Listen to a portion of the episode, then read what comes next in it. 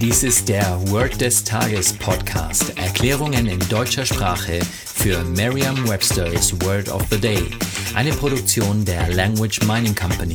Mehr Informationen unter www.languageminingcompany.com-podcast.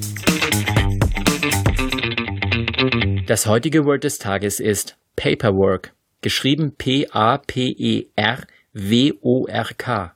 Eine englische Definition ist Routine work that involves writing letters, report, etc.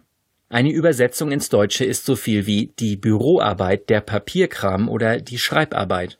Hier ein Beispielsatz. He spent most of the morning doing his paperwork.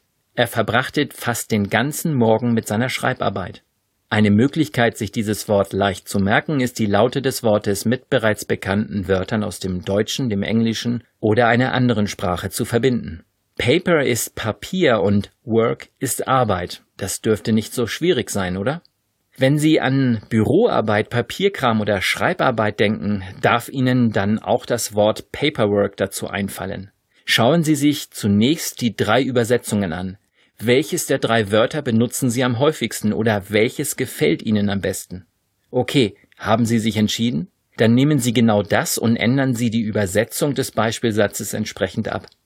Haben Sie ein deutliches Bild vor sich, das Sie mit Paperwork verbinden? Viel Papier? Dokumente? Formulare? Hören Sie das Papier rascheln und spüren Sie, wie es Ihnen Arbeit macht? Okay, dann sind Sie jetzt bereit, den Beispielsatz noch einmal zu sagen. He spent most of the morning doing his paperwork.